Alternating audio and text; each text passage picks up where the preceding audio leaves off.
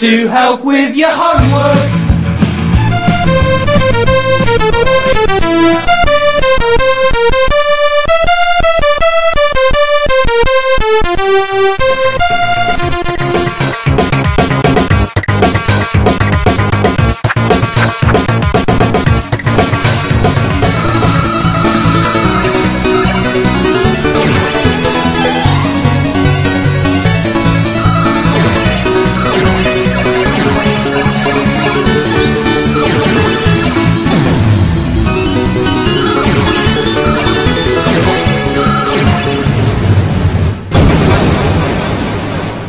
Retrocomputaria, porque velho é o seu PC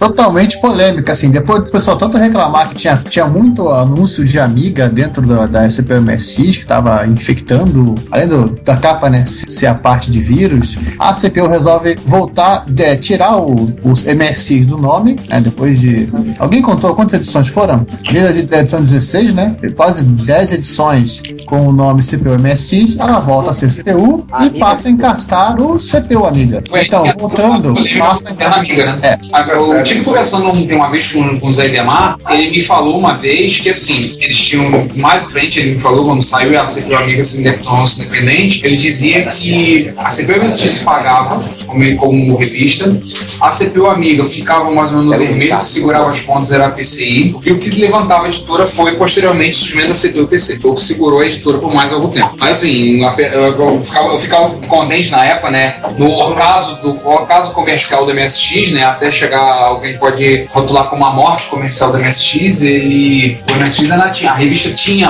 um público fiel, eu tinha um pessoal que lia, comprava, ponto que dizia, a revista se paga. É, deixa eu é. contar uma coisa, é, é meio óbvio que a revista se pagava, né? A maioria do, dos colunistas eram colaboradores. Sim, mas eu assim, em termos de publicação e venda de coisas, sabe? Não, claro. O custo de distribuição, 60% do valor de capa de, vai para distribuição, né? Isso é complicado. Colocar a revista em vários pontos do Brasil é muito complicado. Mesmo que erraticamente. Sim, muito complicado, muito caro, né? E tem um, um né, tem outra questão. Isso que só tinha um grande distribuidor que era o Schnaglia. Na realidade, até hoje. Tem como é que não? Hoje em dia a, a Abril tem uma distribuidora própria. Ela já tinha a, a, a Divap, né? É, a Divap. E tinha Schnaglia, que era o único distribuidor que era monopólio. Então, ou pago o que eu quero ou não. Hoje em dia, as duas se fundiram numa empresa chamada Trilog, que está um monopólio de 100% do mercado. Mas como o mercado para revistas está cada vez menor, eu vou dizer que é. Eu, eu por exemplo, eu parei de comprar quadrinhos do, na banca em 2007. Parei de comprar revistas de vários assuntos que me interessavam ao longo desse período. Eu não estou sentindo falta. Então, está cada a vez última, menor. A última revista que eu comprei, eu recordo que ainda eu, eu, eu cheguei a começar a coleção da Linux Magazine e eu peguei desde o primeiro número, eu parei no número 58. Foi o último número que eu comprei. Não comprei mais a partir de Eu desisti na 24. Na 24, não, 25. É, o, Cara, eu parei com a Linux Magazine. É, eu acho que foi também por aí, pelo 30. Foi vez que foi assinante, foi Linux Magazine. Depois eu comecei a ficar de saco cheio, enfim, e bola pra frente. Eu confesso uma coisa, um fator motivador pra eu dar um bico na Linux Magazine foi a saída das pessoas que eu conhecia lá. No caso, por exemplo, o Rafael Hicks, que era um dos editores. É, mas já tava. Porque não paciência, eu caí fora.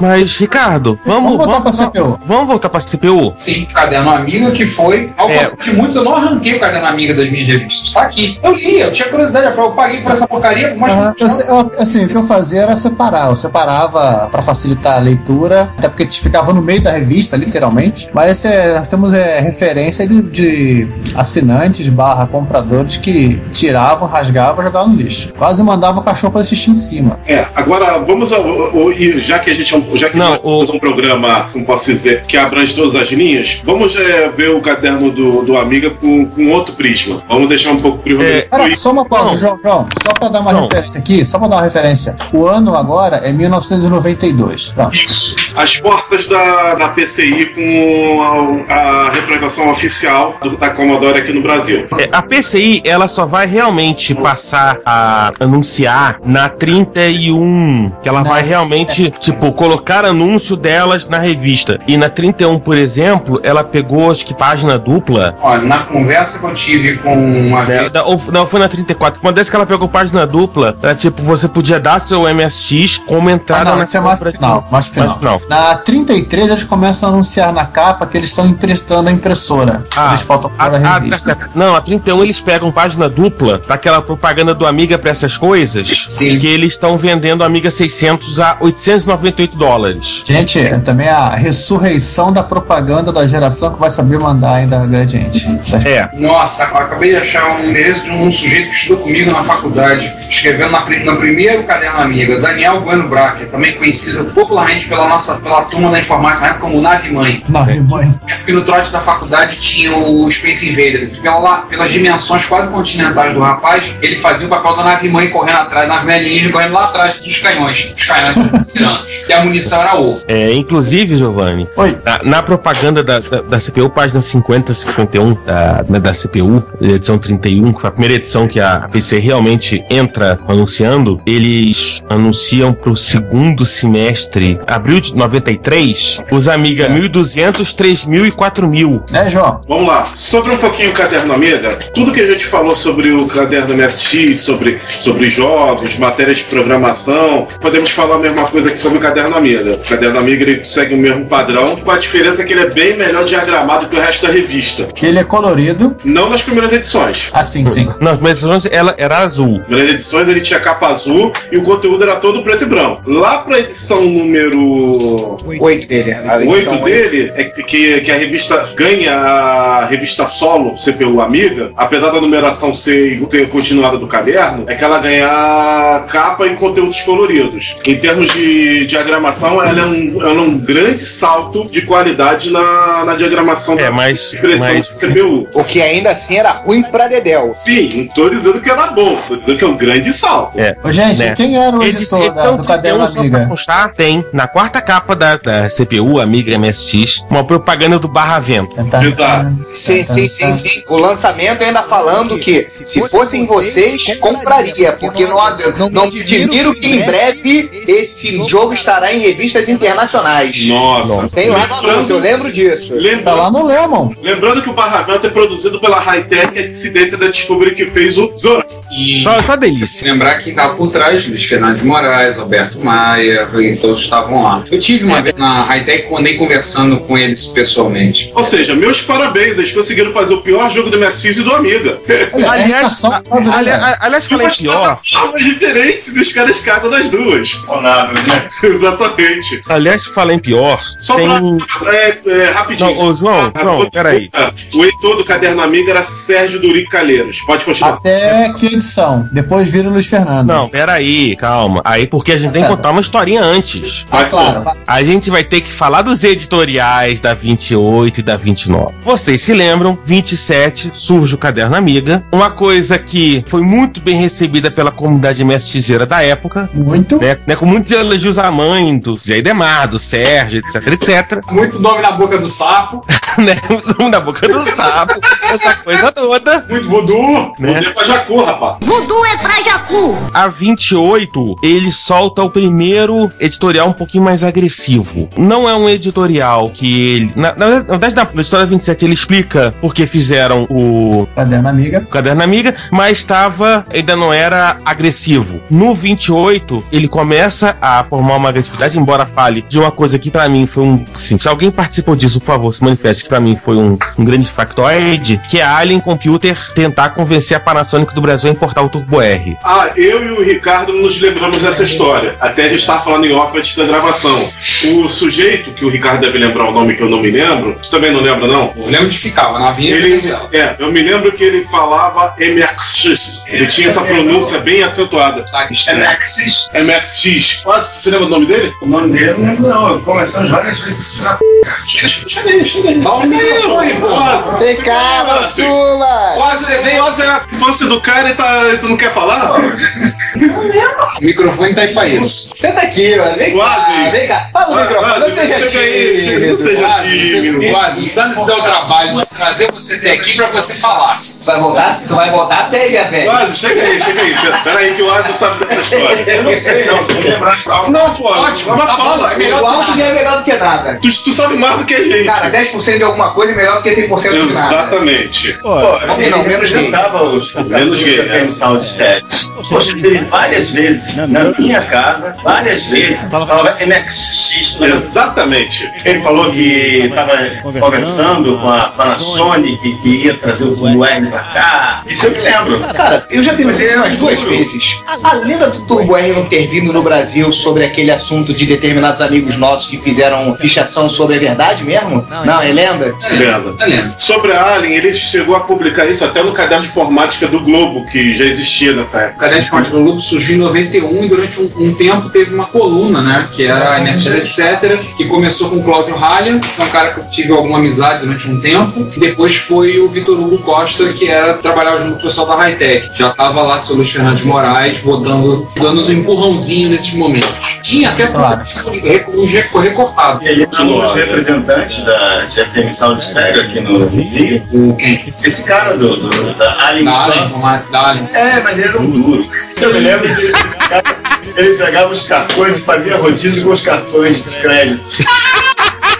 Ele pagava o cartão com o cartão? Mais ou menos por aí. Fazia. Aí você tem que usar esse aqui, esse aqui. Mas era uma coleção de cartão. Ele e a esposa dele que falou. Eu tive lá na Allen, era na Avenida Venezuela. Eu lembro que eu achei tão estranho o local, eu vi, era meio escuro. daí Eu falei, meu Deus, eu tô me enfiando aonde? Num prostíbulo, numa boca de fumo. Tava o cara lá, eu acho que tinha um micro, dois lá, não tinha quase nada. E ele falava com esse Ricardo. sotaque estranho. Eu olhava assim, era completamente diferente das software houses que eu frequentava na época. Sim. Ou seja, o Ricardo escapou de uma boa, porque ele já tava querendo comprar um MS Turbo R naquela época via ele, né? Pois é, né? Não, teve também, a, a Polisoft também anunciou que ia trazer o Turbo R no Brasil. Eu lembro que eu botei até minha avó no gol, dona Alice ligou pra São Paulo, falou com eles pra ver como é que é, não sei o que, que ela queria ver, porque o neto queria, uma coisa, não deu em nada. Mas, cara, vamos. Já que a gente tá falando disso, vamos falar do famoso editorial da CPU 29. Então, Só pra terminar, que é 28, eles têm essa coisa do, no editorial da importação e tem uma ma- matéria também junto com a propaganda, que é a página 6,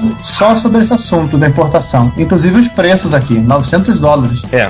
Editorial 20 29. Por um acaso, o último editorial do Sérgio Calheiros como editor da CPU. Que depois, no, no 30, ele foi pra CPU PC e quem assume é o hashtag. Assume, hashtag assume o MSX e o Luciano de Moraes assume a Amiga. Cada vez que eu releio esse editorial, eu não sei se ele tava se ele tinha brigado com a mulher, se tava de saco cheio de nego é, enchendo o saco dele. Mas eu achei de uma violência desnecessária pro editor. Ah, eu lembro desse editorial por alto. Ele tava Não, o mais legal é que ele tá reclamando do pessoal que tá pagando o salário dele, né? É, quando ele fala, por exemplo, coisas como Mutismo, No sentimento final, saibam, porém, que o Caderno Amiga já é uma realidade irreversível nas páginas da CPU, quando ele fala em coisas como não poderemos supor, entretanto, que tal reação pudesse gerar sentimentos tão radicais como temos ultimamente. E, e aí eu acho que tem uma coisa: é fácil se tornar o dono da verdade, mas é mais fácil ainda lavar as mãos, deixar as coisas fluírem por si só. Eu acho que o tipo de defesa que ele, que ele, tomou, da posição que a repressão tomou, eu achei que só forçou uma- o- essa situação de animosidade entre ele e, né, e a comunidade MSX. De tal maneira, se vocês observarem, ele some na parte do 30, que ele não é visto mais.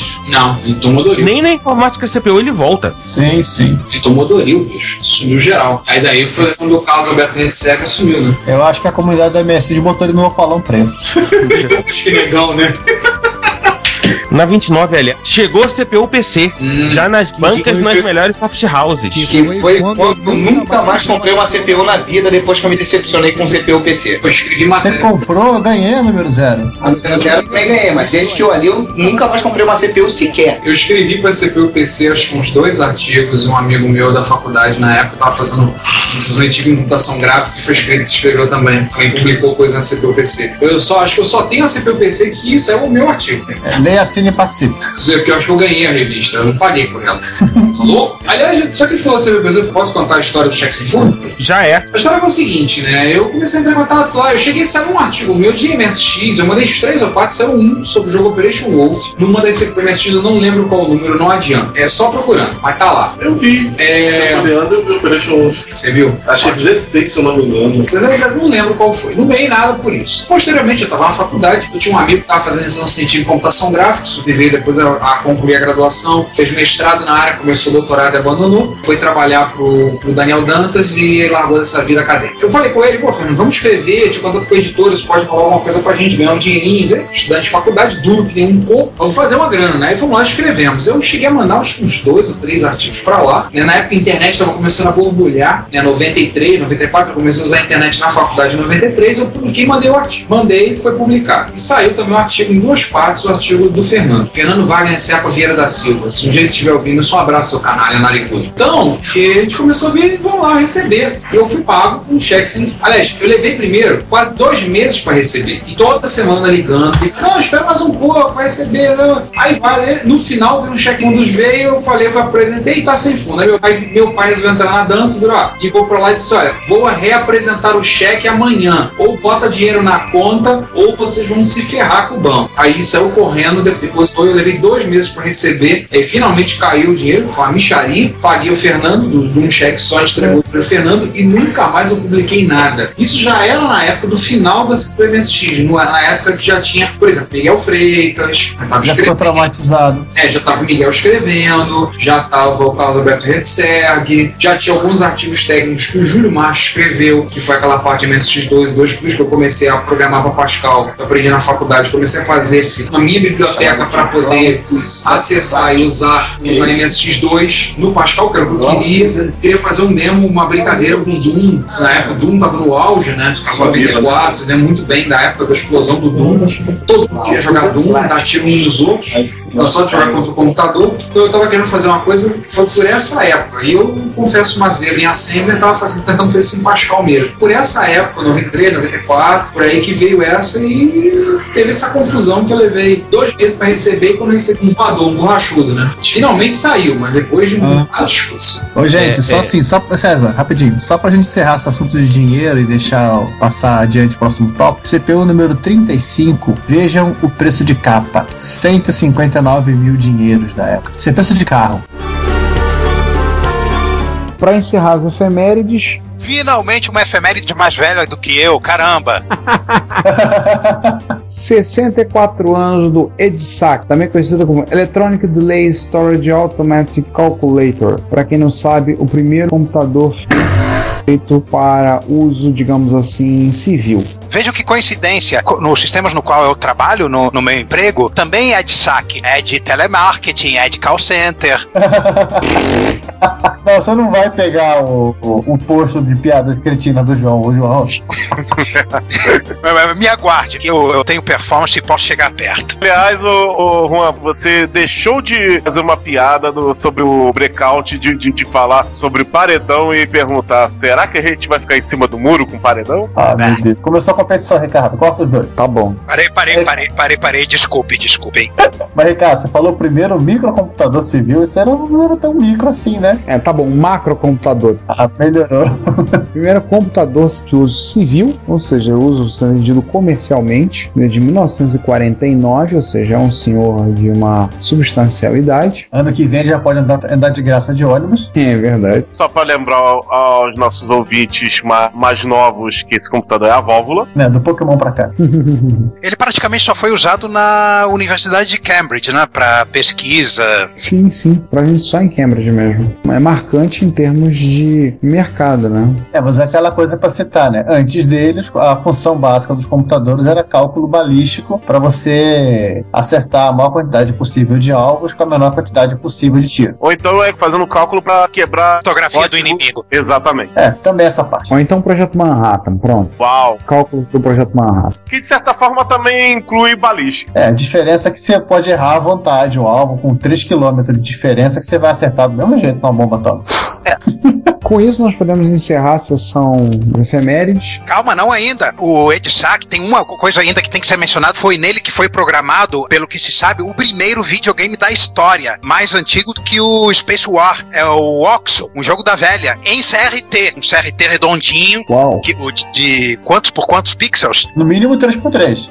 no mínimo 3x3, mas É. 30 por 40. É, é essa a ordem de grandeza. Um CRTzinho redondo de, de filme antigo, bem pequeno, mas o cara conseguia representar o grid do jogo da velha e a inteligência artificial do programa era o suficiente para jogar um jogo da velha perfeito. Ou seja, ele nunca ia perder, no máximo ia da velha. Você que poderia perder se errasse. Não. É um ser humano Poxa. falho. Agora, uma pergunta: ele seria o primeiro computador com input em vídeo? Input em vídeo, que você quer dizer output em vídeo, né? Output em vídeo, desculpe. Aí eu já não sei. Pra você ter uma ideia, o input do negócio nem era teclado, nem chaves, nem nada. Era um discador, uma roda de telefone antigo. Nossa. Vixe, é que você Nossa, joga jogo da velha? Você discava a sua posição, tinha uma 9. É. É, E você reclamando que o celular tem 39, hein? ou seja, esse computador foi o tataravô do Hugo. É quase isso. Nossa. Esse Oxo foi uma tese de, de PhD de um certo Alexander S. Douglas. Uma tese sobre interação humano-computador. Ah, daí que veio esse termo. Hum. Interessante. Agora acho que realmente nós podemos sair das efemérides. Agora encerramos nossas Temos. efemérides e vamos para a nossa outra sessão, conhecida, famosa mundialmente, que é a sessão Hackaday. E na sessão Hackaday, Temos o Atari Combo Controller. Feito para humilhar aquele que o Ricardo fez. ah, Ah, Não precisa espalhar, né? só porque a gente montou um controle, eu até agora não testei ele. Pois é. Eu já falei, você tem que fazer que nem o Ben Hack, fazer o testador de joystick primeiro. É, eu tenho que dar uma olhada, ver que tem que dar uns acessos aqui pra não encaixar. Mas, cara, esse joystick aqui é interessante. Tudo que você precisa ter no joystick tem nele. Ele tem um pedal, tem o, o direcional, ele tem uma penca de botões. Esses botões são o controle keypad, um controle numérico que eu nem sabia que existia. Porque pra mim, Atari só tinha joystick, ou pedal, ou aquele teclado completo QWERTY pro basiczinho que a Spectra Video fez. Mas não, existe um controle keypad também, com teclas padrão telefone, né?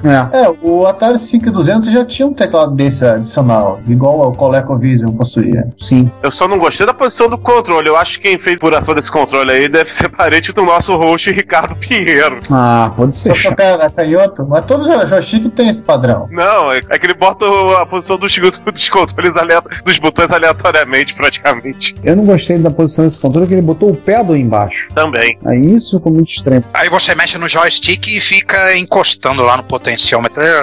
Aliás, essa alavanca não tá meio grande, não. Tem que analisar a escala. Olha o conector DB9 aí, a capinha do conector, pra você ter uma ideia do tamanho dele. É por isso mesmo que eu tô falando que tá meio grande. Eu andei vendo lá no site, tem o esquema todo pra você fazer o seu. Aí, inclusive, eu aprendi co- como funciona a leitura do nível analógico do pedal do Atari, maneiro. Aliás, esse teu conhecimento vai fazer com que a gente faça um pedal no futuro para o MSX. Eu quero uma MSX Rio jogar Arcanoid do jeito que é no arcade. Mas funciona? Eu acho Claro. que não, né? Eu acho, o, pera, pera, pera, o pedal de Atari funciona como o pedal no MSX? Tem certeza? O Olha. MSX tem dois pininhos para você mandar o pedal A e pedal B. Então o MSX permite conectar quatro pedals nele e tá- essa tecnologia de pedal, né, que ele é implementado o mouse do MSX. Era isso que eu ia falar. Eu Pô, acho no que Atari- você tem que fazer umas adaptações. Eu me lembro que tinha um amigo, há muitos anos atrás, que ele botou um pedal o Atari no MSX para jogar o Arcanoid. Funcionou. Só que ele dizia que o segundo pedal parava de funcionar. Ou seja, ele deve ter feito alguma modificação no pedal. É, tem que fazer um split ali só. É, ver o esquema e ver qual é o pino do, de pedal do- da porta do MSX e no máximo colocar um resistorzinho para dar uma diminuída. Exatamente. que- quanto ao keypad, o cara fala que ele ainda não testou porque ele está esperando che- chegar um jogo que é Tar Raiders. Ah, tinha que ser. É um jogo Esse de Atari era 400 barra complexo, ele 800. usava- que eu me lembro, ele usava todas as chaves do Atari 2600, inclusive as de Difficulty. Aqueles Ataris que vinham capados, você não jogava Star Raider nem a capa. A última série de Atari da Polivox, que não tinha nem o, o conector de joystick, você não me Hum, É por aí. sim, já tem um bocado de coisa, dá pra pegar o esquema e se divertir. Pra caramba. Sim, ou inclusive o principal, né? Se você não gostou da posição do potenciômetro, não gostou da posição do botão, não gostou de, de como o cara desenhou isso aí, faça o seu. Pois é. Sim. Esta é uma notícia que, que certamente será do agrado do nosso amigo Zé Luiz, né? Oh, sim. Com certeza. Falando em fazer o seu próprio, né? Vamos agora para aquilo que o César chamou de fortalecimento dos parceiros, amigos e fornecedores. Vulgo sessão Jabá. É o Jabá. Nosso Jabá tá meio pesado. Eu acho que compartilhar o que a gente tem visto no blog de alguns amigos nossos, né? É, Sim. é o Nerd Pride. Então nessa sessão a gente vai falar de três blogs que a gente já citou: o MX Project, o blog do Ritio, Lab Ritio, e a Casa dos Nerds do Mauro Xavier. E começando pela Casa dos Nerds, tem um texto lá muito interessante, ele analisa com toda a propriedade que o Mauro tem, com toda a profundidade que ele acostumou a fazer os seus reviews. E todas as fotos possíveis e imagináveis. Pois é, ele analisou um Sharp MZ700, a famosa máquina com chaves e modo texto. Sim. Esse micro apareceu lá no encontro de Apple em São Paulo, eu fui, eu joguei chaves lá. E tem vídeo, inclusive, de eu jogando, vocês podem ver aí em algum lugar. No Reto Computaria Plus. Isso mesmo, é aquele lugar. É, naquele lugar. É. Não, não é aquele última, lugar, aquele lugar. E na última MSX Rio de julho, de 31 de, de maio, como de junho, tivemos um unbox. Sim, não só um unbox, como um presente, assim, de irmão, de, até de amigo camarada, né? Tá vendo? A gente fica zoando o Sander, mas o cara tem um grande coração. Dá uma máquina dessa rara, assim, foi, foi uma atitude, assim, muito bacana. Tá de parabéns o Sanderson. Pois é. Só que uma coisa, ele sabia que ele deu aquele computador? Acho é claro que não. Ah, tá. Só pra saber. Ele não sabe até agora. Não deve estar sabendo. Ele será informado quando ouvir este podcast. É, se ele... Exatamente. Se ele ouvir, né? Se ele não ouvir, ele não vai ficar sabendo. Pois é. é. E ainda na, no pacote do, dos micros raros e bizarros, vamos falar do, do FM7? Vamos. Juan, fala você do FM7, porque você que é o cara mais. É a tua praia. É a tua mais. Afinal ele era seu, né? É, ele era meu. Eu comprei no, no Yahoo Auctions. Ele chegou em casa, pedi pro Daniel fazer um cabo RGB. Ele fez o cabo RGB. Comecei a brincar um, pouco de Basic. Comecei a pesquisar sobre ele, mas eu tava tão cheio de, de coisas para fazer, tanta. A fila de, de coisas para brincar tava tão grande. Eu olhei para ele, olhou para mim, olhei para ele, olhou para mim. E o Daniel fez, fez uma cara tão pidona, me ofereceu um Wave 35 e mais algumas coisinhas por ele. Eu falei, ah, toma, o FM7 vai ser mais feliz com o Daniel e vice-versa. Aí é dele agora, ele conseguiu carregar jogos nele e tem vídeos com o Rally X, com alguns jogos de corrida e outros na. Acho que na própria casa dos Não, no Retro Games Revival, ele adicionou o Rally X do FM7. Ficou bastante legal. Eu achei que a qualidade gráfica dele ficou um pouquinho inferior a jogos do MSX ou do Coco, mas eu acho que é mais preguiça do programador que fez o porte de não usar as capacidades todas do micro, porque as capacidades todas do micro são monstruosas em relação ao, aos outros micros de 8 bits. Ele tem um, um 6809 que roda como processador de vídeo e tem um, uma memória de vídeo só para ele, uma área de memória compartilhada, ou seja, e tem uma resolução e, e uma resolução maior, né? Tanto que o, quanto que o MSX quanto do, do Coco e, e, de outros de 8 bits, ele é bem, bem poderoso. E o Daniel deu um trato bonito nele no teclado, limpeza, retrobrite, caramba, ficou uhum. realmente. Mas, Juan, fala a verdade. Tinha, o Harry Potter te ameaçou com a faquinha de manteiga, né? não, não, não. Na verdade, ele balançou a varinha e disse: espelharmos. é, Juan, uma coisa que eu estou vendo aqui é que ele tem uma coisa em comum com o MSX e com outros micros também, é a presença do AY3 80910, o nosso mais do que conhecido chip da General Instruments, que faz as vezes do PSG. É, se eu tivesse um pouco mais de sensibilidade musical, eu, eu saberia distinguir a semelhança. Vocês, galera de MSX, que se ligam demais em som e conseguem distinguir na primeira nota, se fizessem qual é a música de micros clássicos, vocês. Olha, seria divertido isso. Distinguir essas coisas. Bom, aí no, no, caso, no caso não foi na nota, não. No caso, eu tô vendo ele na placa. Ah, o único risco que corre quando se a gente fizer um qual é a música de micros clássicos é botar um micro tocando o IMCA e o Márcio sair do armário. Sim, o Márcio vai de novo gritar para todo mundo aí, IMCA, Village People, gritar e berrar e tudo mais. E aí todo o auditório para gritar novamente, anos depois, viadinho. Ah, revival de Marco, meu gosto aí. Tem ele para fazer o Y, tem o Sander para fazer o M, só precisa arrumar mais dois para fazer o, o, C e o A. Eu já aviso que tô fora. Eu, Eu também. E não olhem para mim, não. Acho que vai sobrar pro César. Olha que o Márcio quase beijou o César na vez que foi buscar esse prêmio em 2000. Oh. E na hora que ele foi buscar o prêmio, todo mundo gritava: beija, beija. Gente, foi um momento mágico, eu posso dizer isso. Foi um momento único na história. E falando em momentos únicos, vamos lá pegar na, nas artes que o nosso amigo Hit resolveu aprontar. Sim, mas antes eu queria fazer uma pergunta ao Juan, do FM7. Qual é o veredito? Coco ou não coco? É o que todo De maneira alguma coco. Ele é tão coco quanto o ZX Spectrum MSX. A única semelhança que existe entre os dois é o microprocessador. Só que acontece que, como o 6809 apareceu em tão poucos micros clássicos, você olha para um micro que tem 6809 para outro micro que tem 6809 e são parentes. Não, não são. É, a única coisa que eles têm em comum também é o Basic da Microsoft. Mas aí, mesmo que, mesmo que você dizer que o. Eles é a torcida do Flamengo. É assim, que o Commodore 64 e o Apple II são computadores parecidos porque tem o mesmo processador e o mesmo Basic.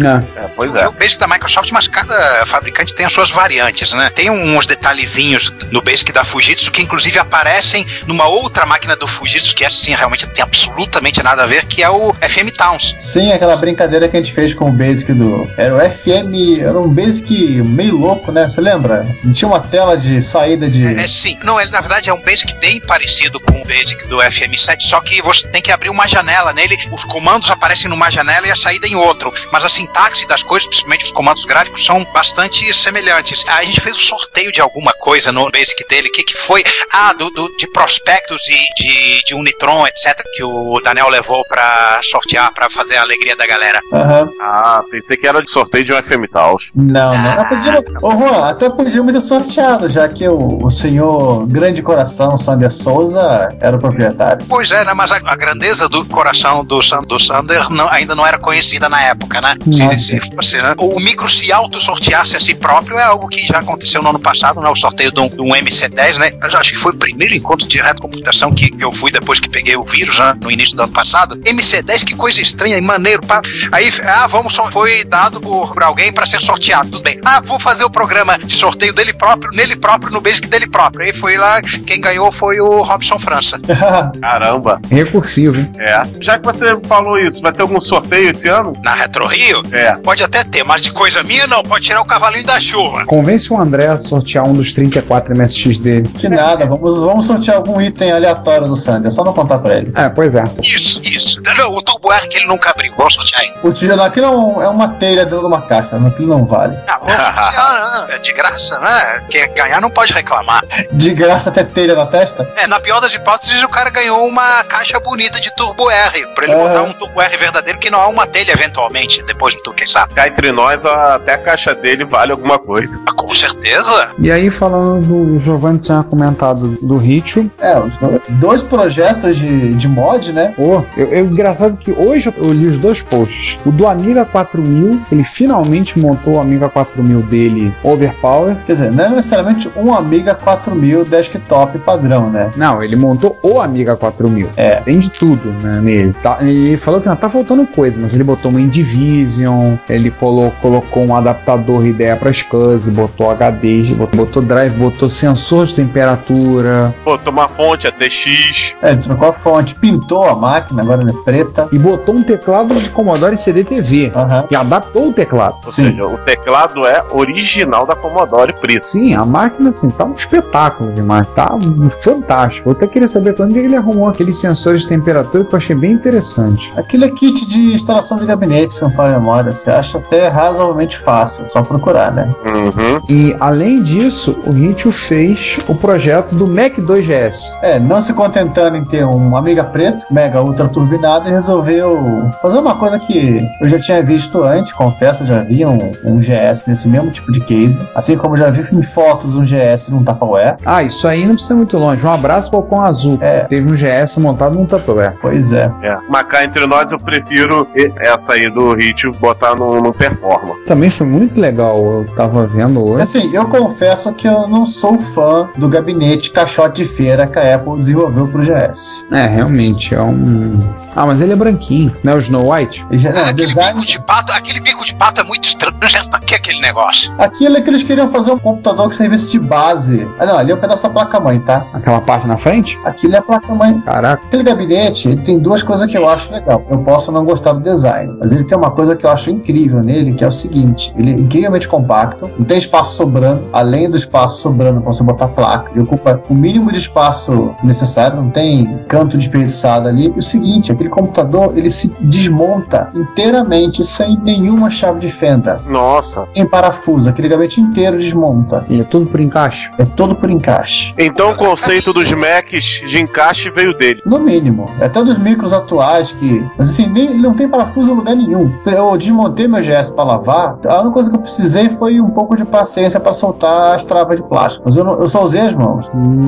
É um Apple II. O Apple II é da parte boa da Apple, né? De, de computação aberta, a parte voz, amiga de, quem, de quem gosta de mexer. Não, não computador amiga. É. A parte amiga. Apesar que o Apple II GS é concorrente da Amiga, né? Um concorrente tardio, só um ano e meio depois. É, mas. É, É um concorrente tardio e com um microprocessador meio lado B, né? né? Mais sobre isso depois. é. Não, mas uma máquina bastante interessante. Tem um vindo pra mim a caminho daqui a pouco. Ó, desde que você não compre uma expansão de RAM na nova i que vai vir chegar pra você embalado numa caixa de ovo, tudo bem. Ui. O que aconteceu contigo, Giovanni? Sim. E essa história termina mal? Não, chegou bem, mas eu acho muito engraçado eu abri o pacote e dentro tava a tampa da, de uma caixa de ovos e a placa lá tem plástico bom. É, o cara foi inventivo. É, né, Nessas situações você não sabe se, se ajoelha e dá graças ao céu que o seu negócio ainda tá funcionando ou escreve 319 palavrões no, no e-mail pro vendedor, né? Ou as duas coisas. Escreva os palavrões em português, pra ele não entender. Ah, Boa, boa, boa ideia, boa ideia. ah, mas eu tinha pago 17 dólares na, na expansão de RAM, gente. Então tá Tá bom. entre nós, bom preço. Você É, deu ninguém sorte de não ter vindo num caixote laranja. Aham. Não, aí só Não, a não, tem que ser tem. maçã, porra. Ah, é verdade, maçã. Não, não, gente, é Havaí, teria que vir numa caixa de abacaxi. Não é verdade. Agora vamos de falar de abobrinha? Chega de verduras vegetais, né? vamos parar de falar, falar em abobrinha. Vocês viram os posts falando lá dos- do, projeto para ressuscitar um, um supercomputador, um Cray XMP? NYC Resistor? A mesma galera que achou um Mac SE no, no meio da rua em Nova York e descobriu a imagem da equipe. É, aquilo era um material que já estava disponível por aí, né? O pessoal já tinha falado da foto, mas os caras sempre mostraram como é que você arranca. Não. Isso O eles... 3XMP é, é o que fez o render daquele filme? Do The Tron? Starfighter, o último Guerreiro das Estrelas? Não, esse aqui é mais antigo, ele é dos anos 70. Acho que ele. Não, o Cray 1 é dos anos 70, o XMP é mais novo. O XMP é do final dos anos 80. Ah, eles estão mexendo em qual então? Como parte do meu projeto, na minha campanha para encher meu apartamento e Hackerspace com um, supercomputadores semi-funcionais dos anos 70, meu esforço para reviver um Cray 1 precisa da sua ajuda. Então ele vai estar procurando quem tem uma cópia do COS, né? Que é o Cray Operating System, e fez uma leitura de disco e tudo lá. Então, a princípio, ele estava trabalhando com o Cray 1, que é a primeira. Não, gente, gente, gente, acho que o negócio é o contrário. Ele tem o sistema operacional e ele quer conseguir botar o sistema operacional emulando. Ele não pegou um, um, um num caminhão e tá querendo botar ele fisicamente. Olha só, parte da minha aventura de encher meu apartamento com supercomputadores dos anos 70 que semi funciona, meu ef- esforço para reviver eh, necessita da sua ajuda. Eu consegui colocar minhas mãos numa cópia de backup em disco do outrora considerado extinto Cray Operating System. Usando meu leitor de disco Homebrew, eu consegui fazer uma cópia do disco, blá blá blá blá. blá. Ou seja, ele não está revivendo um Cray de verdade, ele está querendo fazer um emulador. É, ele escreveu um simulador, né? Pro Cray XMP. Sim. Cacete. Já que ele tem um- um- uma imagem do sistema operacional, eu não sei por que isso não poderia ser chamado de emulador em vez de simulador. Qual é a diferença? Eu acho que o simulador, porque ele não tá simulando. Não ah, tá ele não tá fazendo simulando hardware. todas as partes. É, não tá simulando todas as partes do hardware uma por uma e fazendo elas interagirem É, dentro do. está apenas simulando. Hum. E aí ele diz lá, vá, baixe seu simulador e tenha seu próprio data center dos anos 80 simulado. Assim como aquele carinha que fez aquele Cray em miniatura e tá precisando de software, talvez esses dois caras deveriam se juntar aí, de repente rola uma parceria, tipo É, o Roberto pois é. Você tá muito Mas- Roberto Carlos hoje, Giovanni. Pois é, é que lembrei de parceria, né? Azul, branco, verde e amarelo, gordinhas, caminhoneiro, baleia no oceano e tudo mais. São tantas emoções. Sim. Ai, É uma miríade de, de assuntos que ele, que, ele, que ele trata. Mas o legal que ele fala do COIS é que é o seguinte, que ele... Sabia uma vez usou essa coisa, usou ter sentado na frente de um Cray 1, um Cray XMP? Gente, por favor, me dá uma ideia como é que usa esse tal de COIS, vai. Eu acho que não tem help, Ricardo. uh-uh. Deve ser que nem o Fodos. Você vai usar o Fodos e aí você se. se ferra. Essa piada é tão pronta que nem graça mais tem.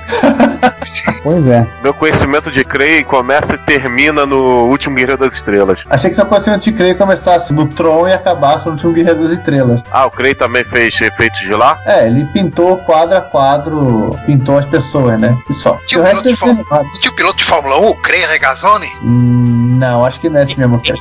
Não, o, o Giovanni, agora falando, me lembro o que, que ele fez. Ele fez aquelas animações da motinho. Ah, isso só, né? A a quadro. É porque olha amiga make it possible. O último Guerra da Estrela também foi feito quadro a quadro. Hum. Só que pelo menos o render era mais bonito. E demorou, demorou menos tempo, né? Porque tinha mais capacidade de processamento. Ele só explica, a gente falou muito de quadro a quadro, mas a gente é, não tá explicando o problema que era de fazer esses filmes, para quem não pegou essa época. Ele, eles imprimiam é, em plotter e depois fotografavam. E não faziam em tempo real. Ui. Isso é tenso. Eles imprimiam com uma boa resolução pra época, né? Um, um 1200 e alguma coisa por, por 1200 e alguma coisa. É, faziam tipo, uns, uns painéis e fotografavam. Eles faziam, tipo, pra 5 minutos de animação, 10 mil painéis. Pois é, porque ainda tem aquela mesma coisa das cenas de sábado de luz do Star Wars, né? Elas são poucas, porque um cara desenhou, ele pintou quadro a quadro. Exatamente. Parece que eram só as naves. Todo, todo o restante era tudo em superimposer com cenários de maquete. Fala um pouquinho dessa posta nossa, qual do Keira, versão 2.0. É, o Kira é uma plaquinha simpática para o seu Commodore 64, Commodore 28, Play Something e tudo mais, em que você conecta o teclado original do seu micro Commodore, seus dois joysticks, e transforma tudo isso numa simpática. Vira um teclado USB de PC, de É. joysticks. Ou seja, ele não é para, para Commodore 64, é para você usar teclado e joysticks do seu Commodore 64, que a placa-mãe deu perda total, como um PC. É, é bom para fazer case mods. Você pegar poucos dólares, um dos zilhões de, de Commodore 64 que tem por aí no eBay ainda barato, E queimados, né? Contanto que o teclado ainda esteja bom, botar uma plaquinha de PC dentro. Ou Você- tentar colocar isso naquele Commodore On a Chip, né? É, assim. É, só, só que o Commodore na chip é, é um joystick, né? Ele só tem um joystick, não é isso? Eu tô pensando em outra coisa. É ele mesmo. Ah, mas ele tem suporte para você botar teclado? Como é que é o negócio? Tem uns fiozinhos lá. A, a É, mas- mas- a é deixou teclado- disponível. Mas aí é teclado original direto, você não precisa de uma Kira. Esse Kira é um, é um hardware muito interessante, porque que existe agora é só para teclados de micros Commodore. 64, 128, acho que é, É, micro. você passar a lista aqui, ó. Ele, ele funciona com Commodore 64, todos os modelos, VIC-20, 128, 128D, bizarro isso, mas tudo bem. Commodore 16, Commodore 116, Commodore Plus 4, Amiga 1200 e Amiga 600. Essa ideia, conceitualmente, ela pode ser feita para um montão de teclados de micro clássicos, se não todos, né? Porque a grande maioria deles nada mais é do que simplesmente contatos elétricos feitos num- numa matriz. Eu não sei se isso se aplica ao teclado do Commodore ou se, ou se tem alguma inteligência um pouquinho maior. Por causa dos 600 e 1200, sim, eles são teclados como os dos MSIs, né? Tem uma matriz lá que um, um circuito vai decodificar. Mas o Atari ST, o próprio Apple II e até o Amiga 500, se não fala a memória, eles são como se fosse um teclado comum de PC, um teclado PS2 que tem um protocolo de comunicação. Já um TRS-80 da vida é, é só uma matriz. É, você, primeiro você puxa os dados da matriz e converte no protocolo do USB e liga no seu micro de, de trabalho. Bem me lembro que eu li isso há algumas horas. Ele botou um link pra loja e, ironicamente, esse link de- ainda deve estar ativo, mas não tem como a gente pegar qual. De repente, aí, aí no- nos, nos links do post vocês ouvintes vão ver. É, tranquilo. Assim, ele tá vendo na Vessalha, um dos lugares, pela bagatela de R$ 96,55 mais frete. Como eles mesmos falam, né? Você pode ligar seu PC, seu Mac, seu Raspberry Pi. Inclusive, o- aquele joystick Competition Pro, hein, Ricardo? Que eu comprei, quem vende a própria Individual Computers, ele tem uma propaganda interna que tem o Keira, uma versão antiga do Keira, se não for memória, até essa aqui. E na foto tem um, um MacBook e uma menina usando o MacBook, só que utilizando um Commodore 64C, aquele me- mais compactozinho, que parece 128, como o teclado principal da máquina, mais um joystick. Caramba, eu mencionei esse Keira meses atrás no, no meu blog, num, num post sobre, sobre o cara que colocou uma placa moderna dentro de um, do Model 100. Sim, o próprio. Hum, interessante. A Model 100 ficou meio apertado, hein? É, e ele não se aplica também, né? Porque o, o- o teclado do Model 100, ele também é uma matriz boa. O Commodore é uma ligeiramente diferente. E pulando de. Vamos falar um pouquinho mais de. Vamos falar do Recaster? Fazer um Recaster interativo. Recaster, para quem não sabe, é uma das técnicas para geração de sólidos em três dimensões, a técnica de computação gráfica. O cara implementou usando 254 bytes. Vixe. Vixe mesmo. O nego é brabo mesmo, hein? já passou do Assembly pra magia negra, gente. Pois é. Um detalhe é que um bloco do famigerado 1541 equivale a esses atos de 254 bytes. É, seria um Então, setor do disco. É, o Dreco ocupa um setor de um disco formatado em 1541. Lembrando, isso aí não é um programa completo, isso é uma biblioteca de funções gráficas de Raycast, né, de plotagem 3D para outros programas usarem, mas caramba, 254 bytes, Assembly de 6502, aquela coisa linda de morrer de programar, né? Conheço meia dúzia de três ou quatro que vão adorar dar uma olhada nesse código, né? É, e pra quem não sabe o que, que são 256 bytes, pega uma telinha do DOS, então Já completa, né? Não, são Três linhas, três, três linhas. linhas e dois, dois caracteres, se quatro caracteres. Três linhas e 14 caracteres. Viu? Não é tão pouco assim. Não. É, é bastante coisa, mas, Mas ao mesmo tempo não é. mas ao mesmo tempo é pouca coisa. É. Um documento do Word vazio gasta muito mais do que isso. É, aquele que tá escrito 1 kbyte é muito mais do que. Perigo de um documento de texto vazio ocupar mais do que isso só por causa da entrada de diretório. É, Pois é, eu acho que o bloco de nota também, o documento vazio, ocupa 1 kbyte. É o cluster, né? Exatamente. Provavelmente mais de um kbyte. Se for um disquete, são 512, o que ainda é mais do que esse código aí. é, o setor de boot tem 512 bytes. Pois é, eu acho que ele escolheu esse número só por causa do, do 1541. Pode, é, pode ser, ele põe no setor e consegue rodar direto pelo, pelo próprio 1541. O Lisias Agora pergunta, vocês acham que 1541 demora quanto tempo pra ler isso? Há dois dias. Não, o Lisias Toledo vai ficar empolgadíssimo com esse código aqui. Ah, ele tá numa de desassemblar TK2000. Esperamos ansiosamente novidades né, nessa senda. É, as pessoas que não sabem, o Lisias ele recebeu um MPF2 original,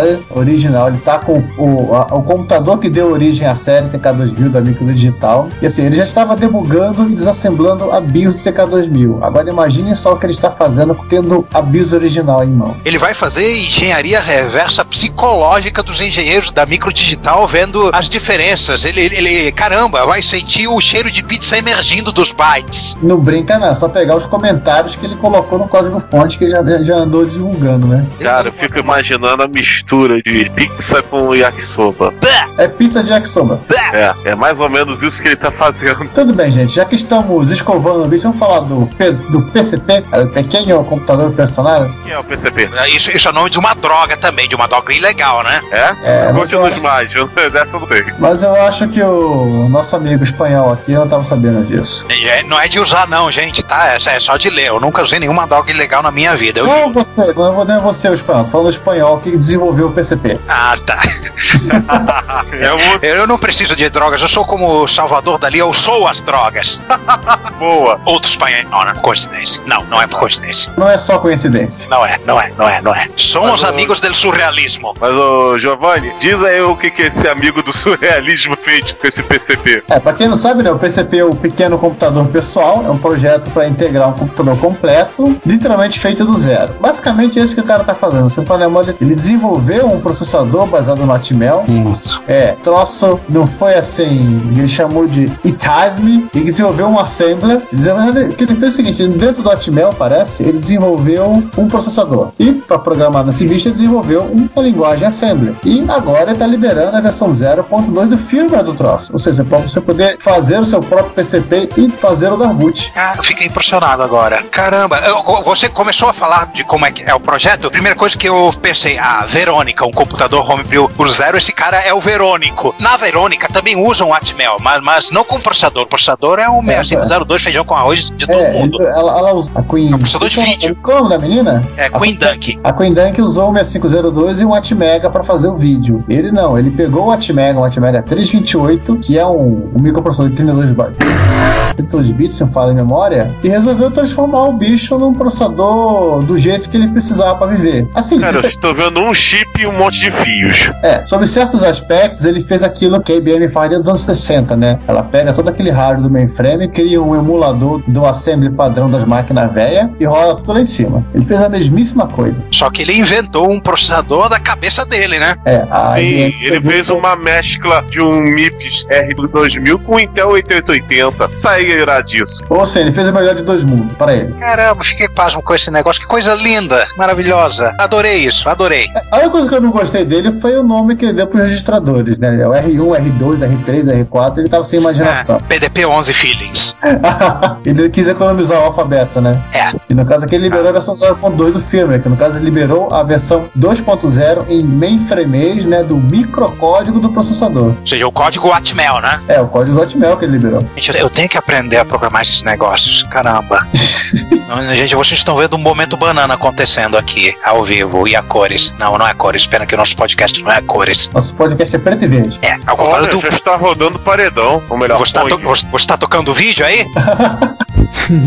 Aí, Ricardo, vamos fechar esse momento mágico de eu preciso saber mais com uma história em quadrinhos. Epifania. É uma É, uma epifania. epifania, aqui ao vivo a cores, é, ao vivo não, ao vivo e monocromático. Nossa, cara, quando eu olhei isso, eu achei isso tão estranho, tão louco. Uma história em quadrinhos, uma graphic novel feita contando as aventuras de Steve e Steve Silicon Valley. Então, capítulo 000, onde você começa com Electric Funeral, o prelúdio e a previsão que agora em junho tem lançada a versão 1, a versão o capítulo 111. Tô achando que essa contagem vai ter algum, alguma coisa cretina. Ele aceita doações pra gente vai fazer. O traço tá até razoavelmente fiel às pessoas da época, sim, pelo menos o, o voz está bem fiel. O Jobs não tenho certeza. Curiosamente, as letras da fonte, uma claramente relaciona ao Jobs, outra claramente ao Jobs com aquele estilo flower power dele e outra ao voz com coisa mais futurista, mas é uma coisa realmente, vou te dizer, de todas as bizarrices, essa realmente, essa ganhou da história de quadrinhos de Charles Babbage e Ada Lovelace que nós falamos alguns episódios atrás. Não fizeram um filme, ah, Os Piratas de Silicon Valley? O quadrinhos é apenas mais uma mídia artística pra você contar uma história, tanto quanto cinema. Não, não achei tão estranho assim, achei legal pra caramba. Quadrinho, sim, é uma transposição de mídia, uma outra mídia, sim. Ó, eu abri, olha só, www.steveandsteve, separado com hífen.com barra 000. Terei numa, num pre- prelúdio. pa- ah, Não, aí vão, vão aparecendo e carregando as imagens. Eu parei aqui porque eu não ia ler até o final agora. Sim, mas vale lembrar que, por exemplo, o Jobs está fumando um cachimbo de- dos hobbits. Provavelmente deve estar tragando erva de fumo. Imagina, aquilo ali é, é bom e velho orégano, que isso. Ah, sim, sim. É muito, muito curioso. Tudo bem contar uma história, mas um corvo parando sobre a estrutura qual eles estão. Está dentro de uma floresta. esquilo, cara, é um esquilo que tá, que tá em cima da estrutura. Não, tem um corvo. Tem um corvo. Lá pelo meio tem um corvo. Tô ainda perto do início aqui. É, preciso de, de tempo pra ler isso. E você deve lembrar também que também chegou a sair uma versão em mangá da das aventuras de Steve Jobs. Sim, Gente, eu já vi versão mangá de introdução ao cal. Traduziram para português, na- numa saraiva. tem versão em mangá do, apresentando o Ubuntu Linux e nos quadrinhos no meio pro final tem um B52 passando por cima deles, da clareira onde eles estão. Engraçado, eu achei o Jobs mais parecido do que o Oz. Ah, depende do desenhista. Depende um pouco assim, do trabalho deles. Assim, é bem, bem curioso. Assim, é. O desenhista é o Patrick St. Farley. Eu não lembro se tem algum trabalho no universo de quadrinhos além desse. Mas entusiastas da história para ver talvez a versão desse, para poder, quem quiser curiosidade de ver a versão desse autor para o quadrinho, para a história de Steve, de Steve Jobs e Steve Wozniak, é no mínimo curioso. Nota mental que o nome do capítulo 1 é, uma- é o nome de uma música do Black Sabbath, Electric Funeral. E cá entre nós, o, acho que se duvidar é da mesma época, a música. Ah, é o Prelúdio, Electric Funeral. É, o- é o 000, mesmo, mesma página que eu tô vendo. Isso, tá aqui no 75, acho que é a música desse ano, inclusive. É, não seria a primeira vez que alguém ilustra uma história com títulos de músicas da época em que ela se passa. né? Com certeza não. É só lembrar de, por exemplo, Life on Mars e Ashes to Ashes. Isso. É, seriados ingleses. Além desse, né? Referência, altas referências do David Bowie, né? Ó, o autor Patrick Farley, eu achei alguma informação sobre ele. Ele é do Oregon, ele é criador dos quadrinhos, né, por trás da, da anthology da Electric Sheep Comics, é citado pelo Scott McCloud, que é um estudioso de quadrinhos. Do clã dos MacLeod, só pode haver um? É, por aí. Apesar do ele ser xará lá do MacLeod, Steve MacLeod, ele, ele, é, ele é bem conhecido. Sim, no meio de quadrinhos. Estudioso de quadrinhos. Os livros dele, eu já li vários livros dele, são muito bons. É, ele escreve melhor isso do que escreve quadrinhos, provavelmente dito, né? Porque o trabalho de quadrinho tá lá grande coisa. Aí vem aquela maldade, né? Que, que eu não vou fazer isso, o cara deve ser competente. Então, Quem sabe faz, quem não sabe ensina. Eu não gosto muito dessa frase, mas a gente às vezes dá vontade de trollar alguém com ela. Você quer uma frase melhor? Hein, Juan? Ei, fala. Quem sabe, faz. Quem não sabe, consulta. e passa a saber. Não, não, quem não consulta, no caso, é quem vira consult, consultor, tá? Só uma coisa, o Scott McCloud cita ele como um dos, um dos pioneiros do movimento de webcomics. Olha. Ele tem alguns outros materiais como autor de um- uma graphic novel para web Ah. semi-autobiográfica conhecida como o The Guy I Almost Was e vários outros trabalhos para web. Bem que eu tava percebendo, por isso que ele elogiou. Esse cara, ele usa o tipo de diagramação exatamente como a Cláudio usa, do, do famoso pergaminho. Você vai lendo e vai, e vai e dando o scroll. Ele fez exatamente isso. Na época que, ele, que o- que o Scott é, bolou a- o quadrinho dele, tinha acabado de surgir o mouse com a rodinha do scroll.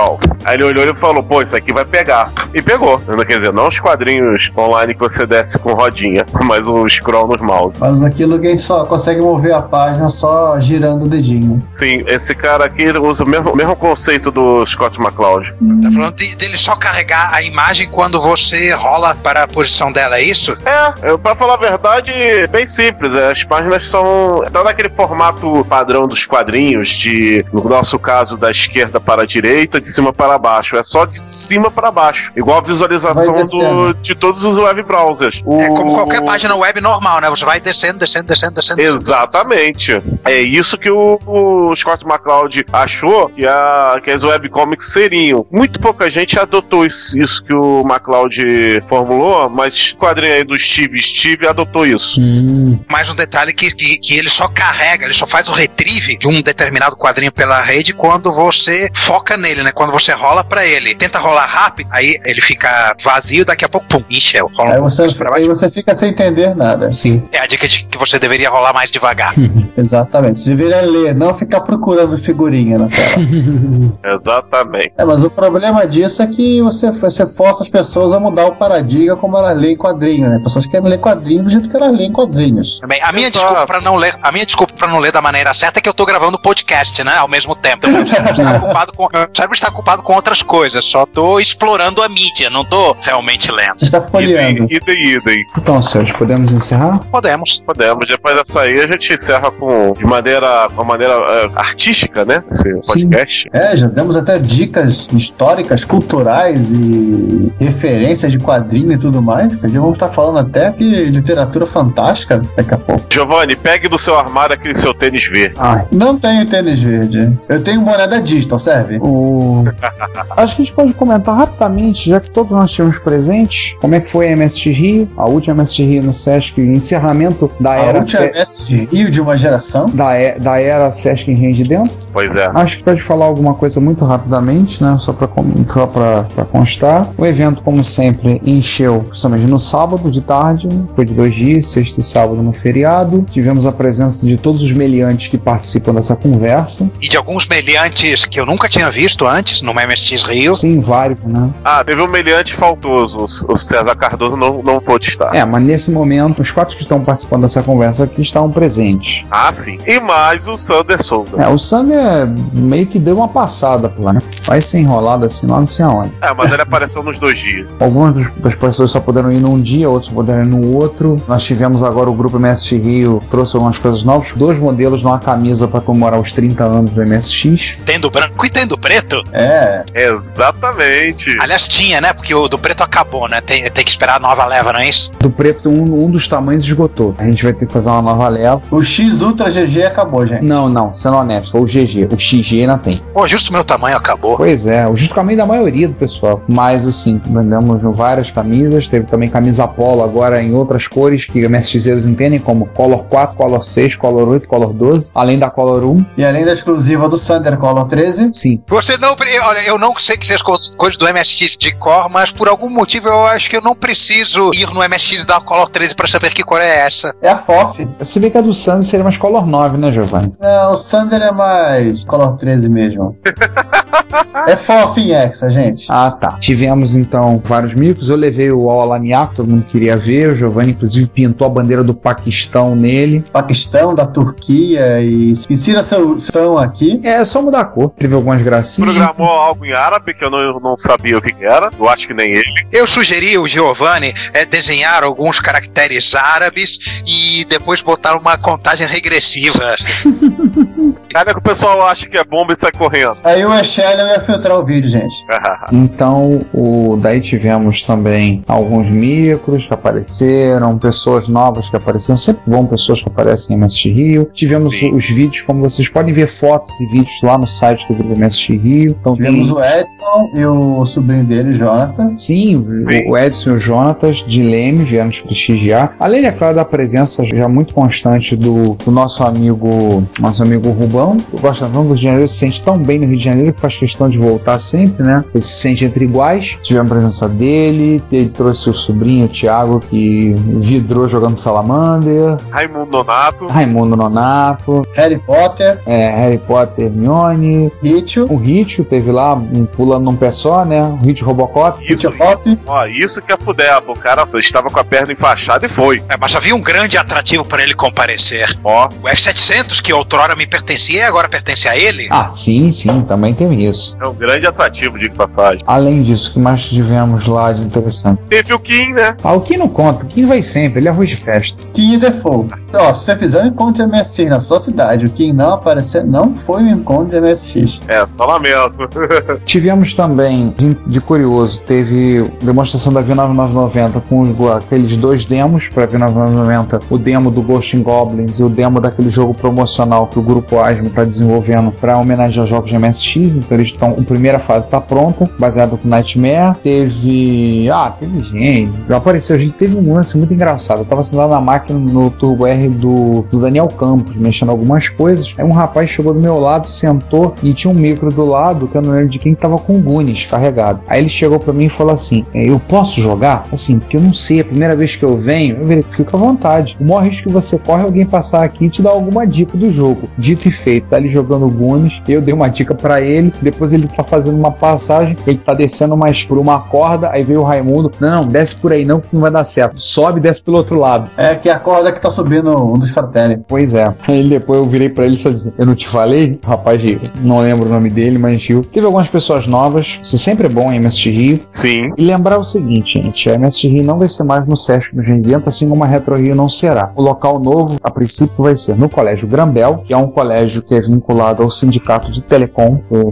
profissionais de telecomunicações do Rio de Janeiro. Vai ser na rua Moraes e Silva, número 80, não lembro se é 84 ou 94, no Maracanã. É um local assim mais central. Engenho de Dentro é muito mais próximo do Meia, mas esse, no Maracanã, é um local mais central. Então ele está perto do metrô, perto da estação de trem de São Cristóvão. Ele está perto, obviamente, do Maracanã e a gente vai estar lá para Retro Rio no dia 17 de agosto e na MSX Rio, a última do ano, estaremos lá no dia 19 de outubro. Olha, eu vou poder ir só pegando o 621. Pois é.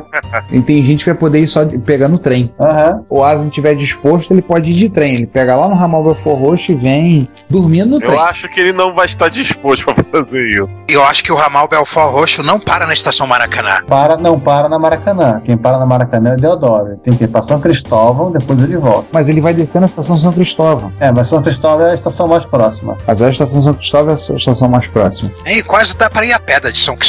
Dá, dá sim. Esse é o novo local. Desde de antemão agradecemos a professora Rosângela pela oferta do espaço. Esperamos ter um tempo bom agora no Colégio Grambel. Nossos agradecimentos ao Sesc no Rio de Dentro por todos os anos que fizemos encontros por lá. Ah, fomos sempre muito solícitos ao ceder o espaço. Então, muito obrigado a eles. Vamos ver como é que vai ser lá. Talvez a gente está vendo a possibilidade de talvez ter encontro também em um segundo local. Talvez dividir e fazer em um outro local. Vamos ver como vai ser. Então esperamos vocês segunda Retro Rio no dia 17 de agosto, lá já no Colégio Grambel. Maiores novidades, visite aí o site www.retrocomputaria.com.br barra Retro Rio. Estejam atentos que novidades serão colocadas, serão disponibilizadas nesse endereço. As novidades estarão sendo colocadas. Com bastante gerúndio e infinitivo. Uhum. Acho que isso a gente pode fechar, né? Alguém tem mais alguma colocação? Só lembrando que a, a Retro Rio é, é o evento onde vocês vão ver máquinas diversas, diversas linhas, diversas procedências. Não deixem de ir, porque vocês vão ver coisas que vocês só vão ver lá. Sim. Ou vocês vão ver lá, ou só na Wikipedia. ou melhor, no, naquele site do Beat. Uhum. Ou, você, ou você vê ao vivo, ou você vê no site. Uhum. Ou fazendo alguns night beats cavernosos no eBay.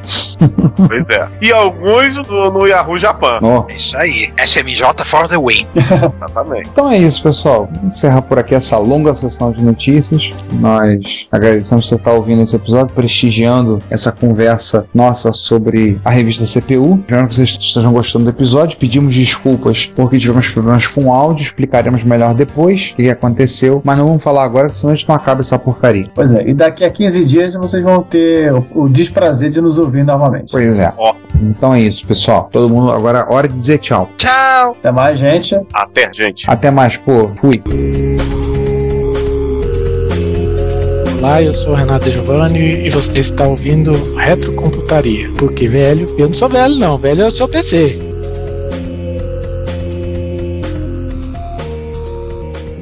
Se você quer enviar um comentário, crítica construtiva, elogio ou colaborar com as erratas deste episódio, não hesite, faça. Você pode falar conosco através do Twitter, no usuário retrocomputaria, pelo e-mail retrocomputaria.gmail.com ou colocando comentários no post desse episódio em www.retrocomputaria.com.br. Lembre-se sempre do que dizemos. Seu comentário é o nosso salário. Muito obrigado e nos vemos no próximo podcast.